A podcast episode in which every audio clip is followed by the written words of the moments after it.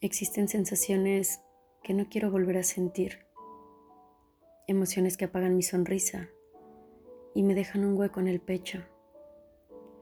En ocasiones es difícil controlar ese vacío. Te llaman intensa, exagerada e inclusive loca. Es una sensación que recorre tu cuerpo y opaca tu mente. El corazón se acelera, tu respiración cambia y llega la ansiedad.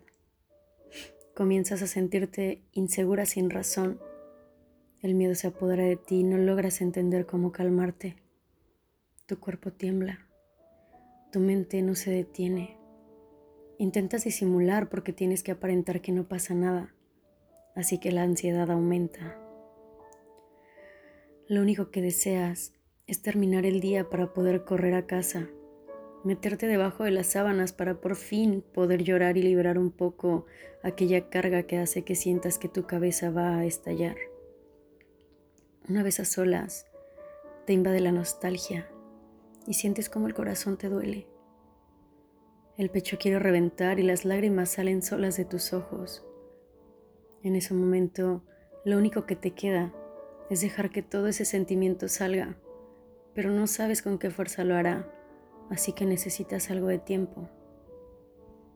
La ansiedad te paraliza la mente y el cuerpo, te hace vivir a medias, te crea historias que las sientes reales y te producen un malestar.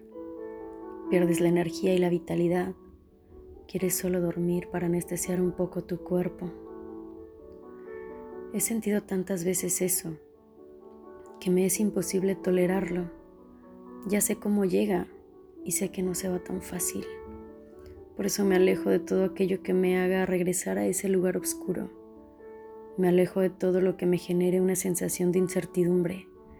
Me alejo de lo que no es mutuo. Me alejo de los lugares donde me siento ignorada o donde me quieren un día sí y al otro no. No me gusta lo incierto. No tolero la indiferencia. He tocado fondo y por mi salud mental elijo estar tranquila no me gustan las medias tintas, las cosas tibias. Conmigo ahora es todo o nada.